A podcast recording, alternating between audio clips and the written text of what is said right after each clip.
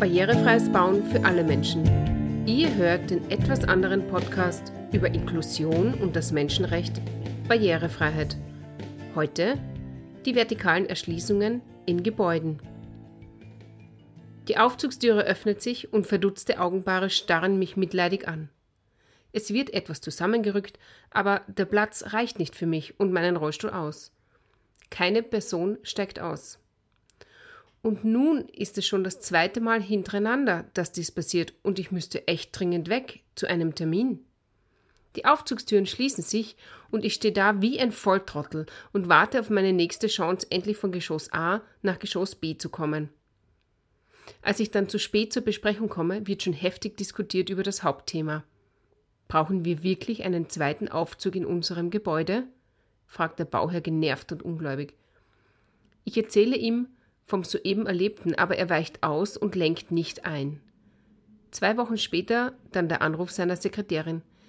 Ähm, ja, wissen Sie, wir machen das mit dem zweiten Aufzug. Der Chef hat sich das Bein gebrochen und hat bemerkt, wie übervoll der Aufzug immer ist. Herzlich willkommen zur sechsten Episode meines Podcasts über Menschen mit Behinderungen und barrierefreies Bauen. Heute erzähle ich dir wieder einmal etwas Bautechnisches. Vertikale Erschließungen innerhalb von Gebäuden sind in vielen Fällen der Knackpunkt, ob ein Gebäude barrierefrei nutzbar ist oder nicht. Entsprechend wichtig sind diese Dinge daher für die Barrierefreiheit. Dieser Podcast ist Teil einer Universitätsvorlesung für Architekturstudentinnen an der TU Graz. Und die finden übrigens die dazu passenden Vorlesungsfolien im Teach Center zum Download. Wenn dir der Podcast gefällt, dann bewerte ihn doch bitte positiv, abonniere ihn und erzähle deinen Freundinnen davon. Je mehr Menschen hier zuhören, desto größer ist die Chance, dass wir diese Welt ein kleines Stück barrierefreier machen können. Ich freue mich auch über dein Feedback, über Anregungen und natürlich kannst du dich gerne auch bei mir beschweren und zwar auf meine E-Mail-Adresse die.vierat.diva at gmail.com.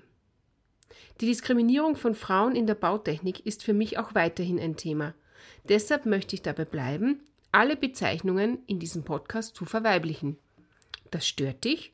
Schreib mir und sag mir, wie ich anders auf die Diskriminierung von Frauen aufmerksam machen kann. Los geht's! Wenn du es einmal in ein Gebäude geschafft hast, dann hast du als Frau mit Behinderung schon fast gewonnen. Jetzt muss es nur noch irgendwo einen Aufzug geben oder eine Infotafel oder Ha, da ist sie ja, die heiß diskutierte Rampe. Rampen werden bautechnisch definiert als Bauwerke mit mehr als 4% Gefälle, die zur Überwindung eines Niveauunterschiedes dienen. Also eigentlich nur eine schräge Fläche mit gewissen Abmessungen, damit möglichst viele Menschen diese Rampe benutzen können. Damit dies der Fall ist, hat eine Rampe ein maximales Gefälle von 6% und eine Mindestbreite von 120 cm, also 1,20 Meter, aufzuweisen. So können eine Person mit dem Kinderwagen und eine gehende Person aneinander mühelos vorbeikommen. Die Breite der Rampe darf hierbei von den Handläufen, die eine Rampe links und rechts haben muss, eingeschränkt werden, aber nur um maximal 10 cm pro Seite. Oh, da fällt mir gerade etwas ein.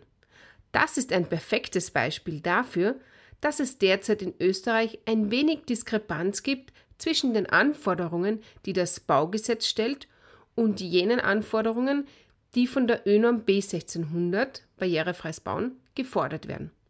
Nochmal kurz zur Erinnerung. Die bauliche Barrierefreiheit ist in Österreich in den OEB-Richtlinien und zwar genauer in der OEB-Richtlinie 4 Nutzungssicherheit und Barrierefreiheit geregelt. Und die wird über die landesspezifischen baurechtlichen Vorschriften in allen Bundesländern für verbindlich erklärt. Du erinnerst dich, in den Baugesetzen steht drin, was barrierefrei zu bauen ist, und in den OEB-Richtlinien steht dann drin, wie du etwas barrierefrei baust. Diese Richtlinien und Gesetze sind kostenlos im Internet zum Download verfügbar übrigens. Zusätzlich gibt es in Österreich aber noch die ÖNORM B1600 barrierefreies Bauen Planungsgrundlagen. Diese ÖNORM ist kostenpflichtig und enthält teilweise ergänzende, aber leider auch teilweise andere Forderungen hinsichtlich der Barrierefreiheit. Laut dem Normengesetz aus 2016, 5 Absatz 1 Ziffer 9, darf eine Ö-Norm jedoch einem Gesetz nicht widersprechen. Solltest du also etwas planen und dann bemerken, dass die ÖNOM etwas anderes fordert als die OEB-Richtlinie, dann bitte denk daran, dass die OEB-Richtlinie heranzuziehen ist und nicht die ÖNOM. Die ÖNOM, klar, ist eine gewachsene Institution seit 1977 und die sollte in Wirklichkeit die OEB-Richtlinie ergänzen.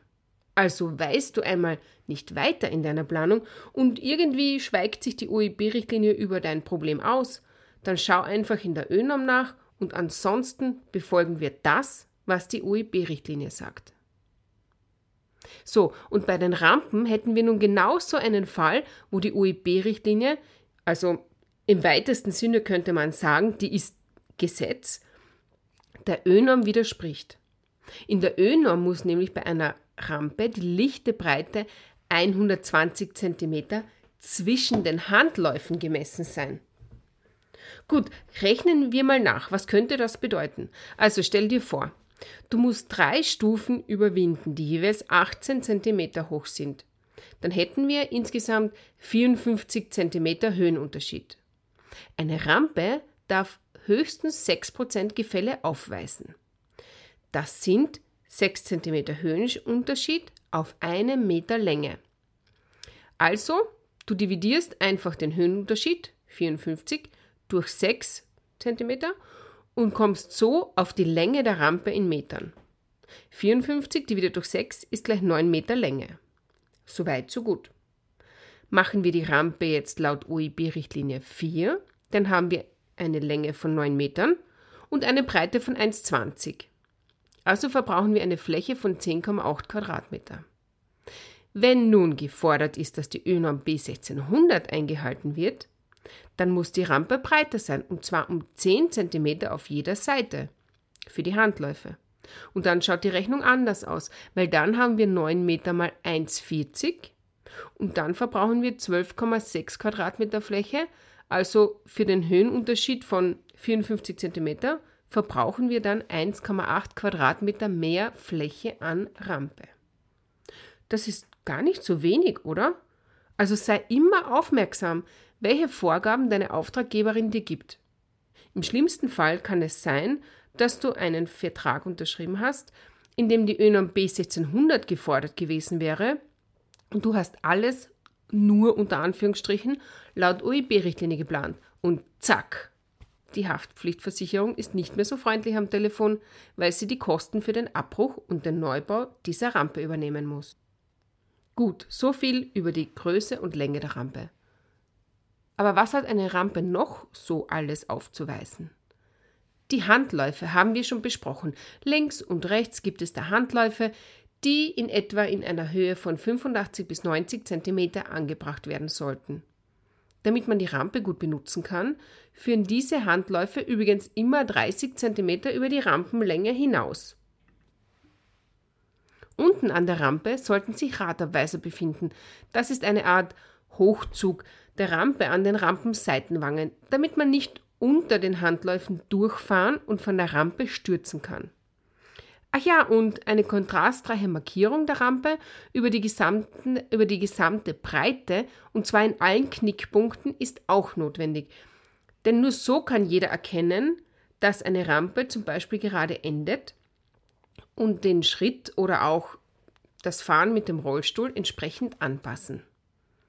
Im Übrigen, wenn eine Rampe länger als 10 Meter sein muss, dann ist bitte dazwischen ein Podest einzubauen, damit man zur Not einfach mal rasten kann, ohne auf der schrägen Fläche stehen bleiben zu müssen. Rampen werden ganz gerne von Architektinnen als Stilelement verwendet. Man denkt nur an die Oper in Norwegen, wo das gesamte Dach mehr oder weniger eine begehbare Rampe darstellt oder an die, an die Reichstagsgebäudekuppel, die mit einer elendig langen, gewändelten Rampe auch begehbar ist. Aber die sind, wie schon erwähnt, Stilelemente, die eigentlich nichts mit der Barrierefreiheit zu tun haben. Auch so Stilelemente wie verschnittene Treppenrampen sind etwas fragwürdig. Was das ist? Na gut, ich, ähm, ich versuche es mal zu erklären. Stell dir einfach eine Treppe mit vielen Stufen vor, sagen wir mal ein ganzes Geschoss, also drei Meter Höhenunterschied. Und dann ist quer zum Gefälle der Treppe eine Rampe schräg eingezogen. Man fährt dort zickzack wie auf Serpentinen runter. Das hat zwei Dinge zur Folge. Erstens, die Treppe wird immer wieder schräg unterbrochen und hat so nicht überall die gleiche Stufenhöhe was für Menschen mit Sehbehinderungen und naja, eigentlich auch jeden anderen sehr unangenehm werden kann. Zweitens, die Rampen weisen so keine Absturzsicherungen auf. Und das, das ist nicht mehr unangenehm, sondern gefährlich und nicht böse sein, das ist einfach dumm. Gerade erst wurde so eine verschnittene Rampe in Graz bei einem Bibliotheksgebäude neu errichtet. Ein paar Skaterinnen haben sich dort über die Obstacles gefreut, aber die junge Dame mit dem Baby im Kinderwagen war völlig verzweifelt und hat dann mit einigen Skaterinnen den ganzen Kinderwagen einfach über die Treppe raufgetragen. Ehrlich jetzt, ist das notwendig heutzutage? Da wären wir dann auch schon beim nächsten Thema. Die Treppen.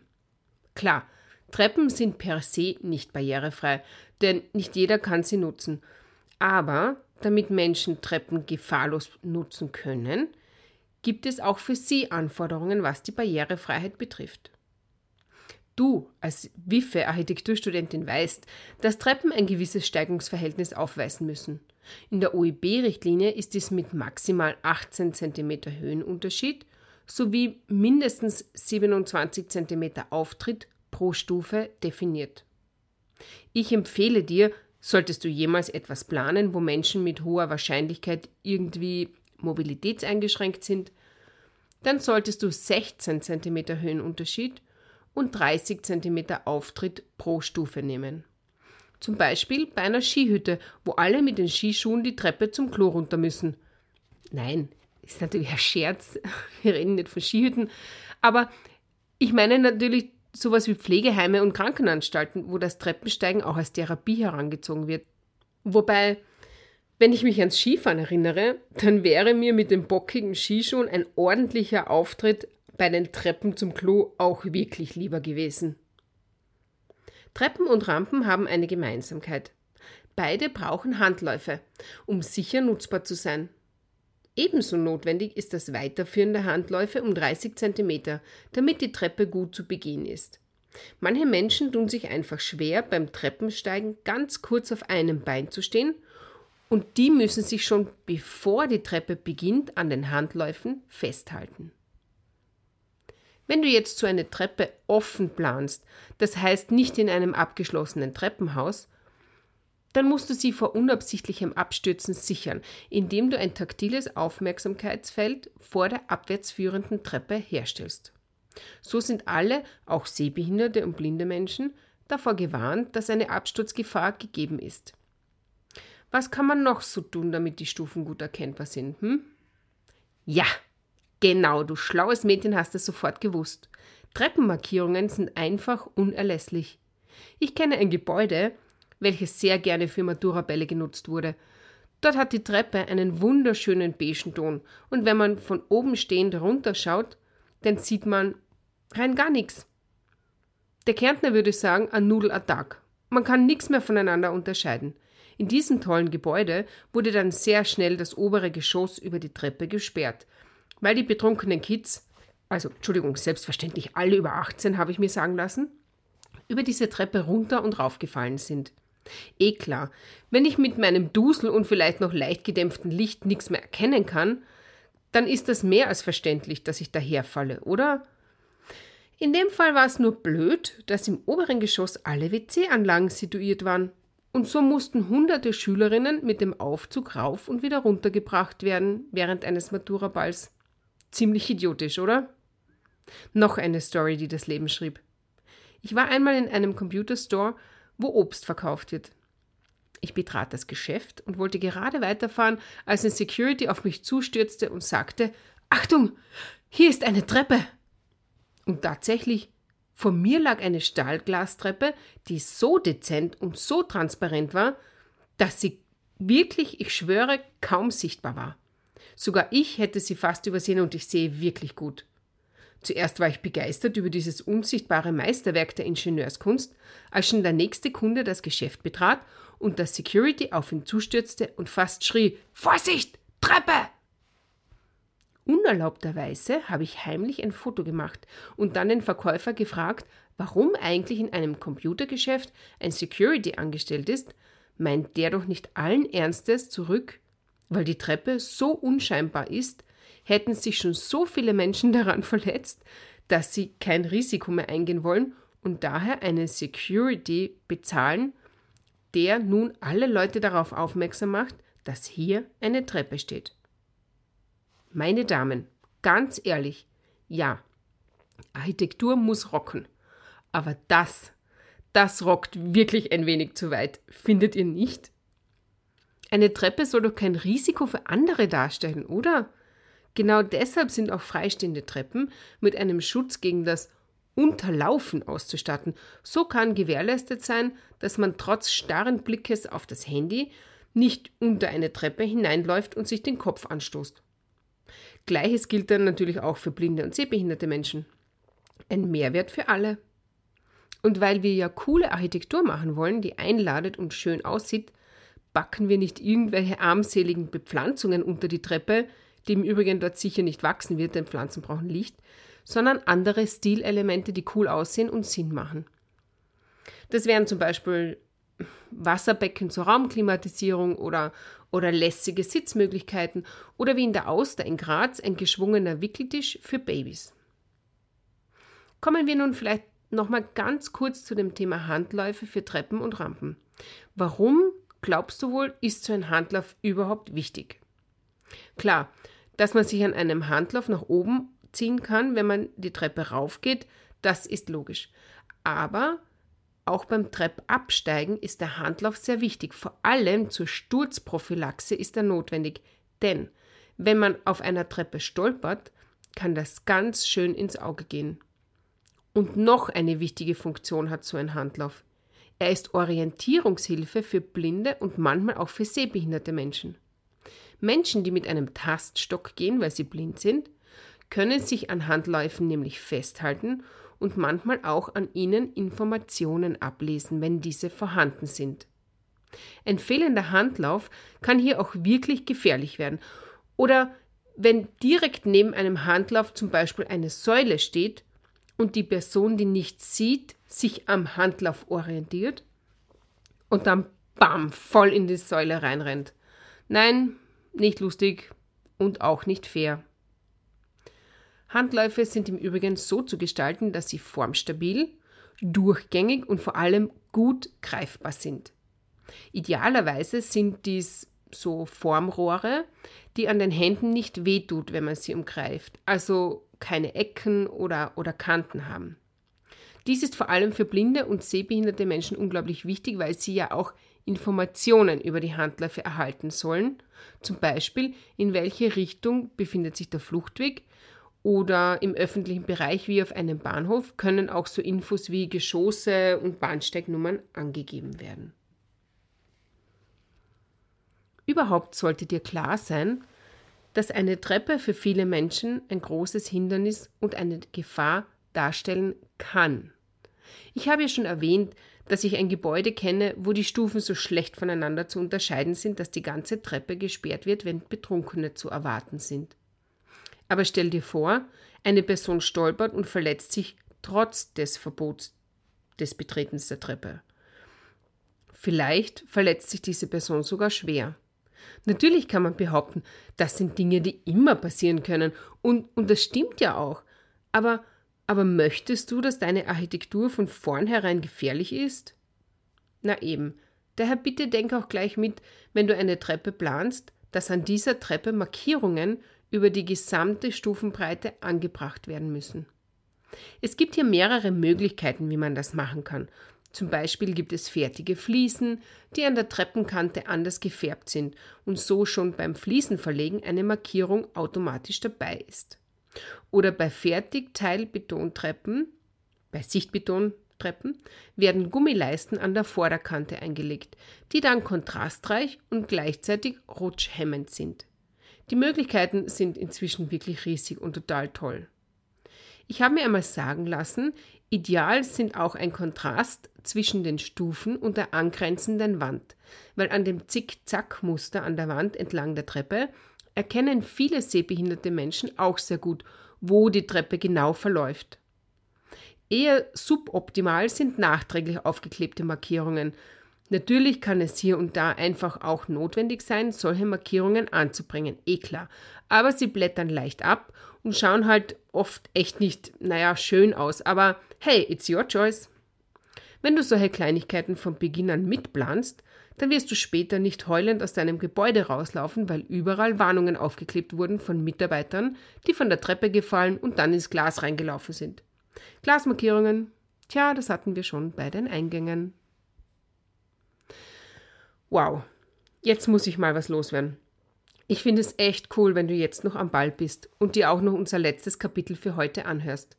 Damit zeigst du, dass dir etwas liegt an der Barrierefreiheit und das ehrt mich total. Also frisch und fröhlich weiter.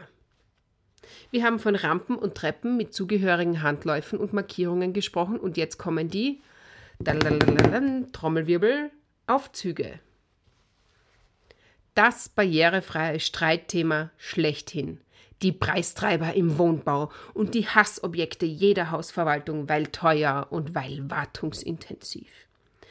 Aber, liebe Leute, wir brauchen die Aufzüge. Und sie sind auch vorgeschrieben für sämtliche Gebäude des Steiermärkischen Baugesetzes, die im 76 Absatz 1 beschrieben sind und mehr als ein oberirdisches Geschoss aufweisen. Wiederholen wir nochmal, das sind die Gebäude für öffentliche und Bildungszwecke, Apotheken, Arztpraxen, Gesundheits- und Sozialeinrichtungen, Handelsbetriebe und alle Gebäude, die für mehr als 50 Kunden oder Besucher ausgelegt sind. Bei Wohngebäuden sind Aufzüge erst ab dem dritten oberirdischen Geschoss einzubauen. Also, wenn ich mehr als einen Treppenlauf überwinden müsste, um zu meiner Wohnung zu kommen. Einmal erzählte mir ein Planer, ja, ein Mann, davon, er hätte die Behörde ausgetrickst, damit er keinen Aufzug einbauen müsste. Er fände das alles nämlich völlig unnotwendig. Denn er selber wohne nämlich mit seiner vierköpfigen Familie in einem Altbau im dritten Stock, natürlich ohne Aufzug, und es gehe auch so. Den Kinderwagen, ja gut, den, den muss man halt dann unten stehen lassen, fügt er noch hinzu. Kurz habe ich überlegt, dann habe ich ihn gefragt, wie lange er denn in Karenz gewesen sei, da er ja offensichtlich zwei Kinder hat. Jeweils einen Monat war seine stolze Antwort. Genau, genau, liebe Planerinnen. Unser netter Herr Aufzugsverweigerer war zwei volle Monate seines Lebens damit beschäftigt, erst ein und dann zwei Kinder die Treppen drei Stockwerke nach oben zu tragen. Und den Einkauf. Und alle verflixten anderen Sachen, die eine Familie sonst noch so braucht. Und die restliche Zeit? Die restliche Zeit hat das brav seine Frau erledigt. Aber hey, das kann man einer Mutter schon zumuten, oder? Und weil wir ja eh so wenige nicht barrierefreie Altbauten im Bestand haben, bauen wir gleich ein paar Neubauten dazu, die auch nicht barrierefrei erschließbar sind. Oder wie? Toller Typ, ne? Aber bleiben wir positiv. Der ganz normale Aufzug, den jeder von uns kennt, ist das, was man einen Kabinenaufzug nennt der waagrecht bewegte, selbsttätig kraftbetätigte Schiebetüren aufweist. Ja, genauso steht's drin in der OEB-Richtlinie. Die Mindestgröße so eines Aufzugs ist 110 cm Breite und 140 cm Tiefe. Nur dann ist er ausreichend barrierefrei groß. Wenn Sie bei einem Aufzugshändler anrufen und sagen, ein Stück Aufzug bitte, wird der Ihnen mit höchster Wahrscheinlichkeit diesen Aufzug liefern. Wenn ein Gebäude sehr hoch ist, also zum Beispiel der Fußboden des obersten Geschosses höher liegt als 22 Meter, dann muss ein größerer Aufzug gebaut werden. Dieser ist dann ebenfalls 1,10 Meter breit, aber 2,10 Meter tief. Wenn der Fußboden des obersten Geschosses gar bei 32 Meter liegt, müssen sogar zwei Aufzüge eingebaut werden. Und einer davon kann ein, Normalo, ein normaler sein, also 1,10 Meter x 1,40 Meter und der andere muss dann ein großer sein, also 1,10 Meter mal 2,10 Meter. Der Aufzug ist selbstverständlich nur dann wirklich barrierefrei, wenn er stufenlos erreichbar ist. Ich meine, natürlich, uns ist das allen klar.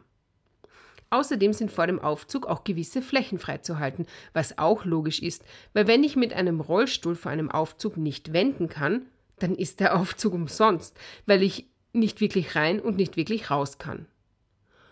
Und um nicht wer segelt schöner die Treppe runter, der Rolli oder der Buggy spielen zu müssen, ist auch ein gewisser Abstand zwischen der Tür des Aufzugs und einer abwärts führenden Treppe einzuhalten.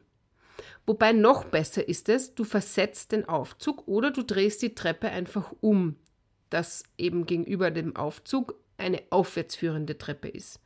Denn in direkter Verlängerung der Aufzugstüre, wenn es da die Treppe runtergeht, boah, das kann ganz schön ins Auge gehen.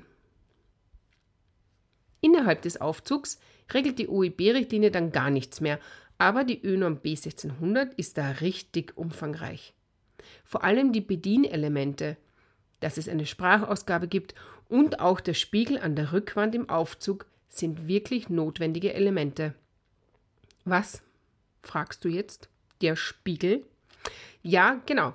Nicht nur für einen kurzen Check, ob die Frisur sitzt oder beim Bad eh nicht irgendwo ein widerspenstiges Haar raussteht, sondern damit man im Rollstuhl auch rückwärts fahren kann und im Spiegel, ähnlich wie im Auto, beim Autofahren, erkennt, wohin man fährt. Das ist schlau, oder? Leider kommt es ganz oft vor, dass ein Aufzug in einem Gebäude nachgerüstet werden muss, weil es noch keinen gibt. In bestehenden Gebäuden hat man eigentlich sogar vielfach überhaupt gar keine andere Wahl, als so einen nachzurüsten. Und wenn dann der Platz auch nicht immer perfekt gegeben ist, dann muss ein Kompromiss her. Oft sind solche Kompromisse nicht wirklich gut barrierefrei zu nutzen, aber leider leben wir nun mal nicht in einer perfekten Welt.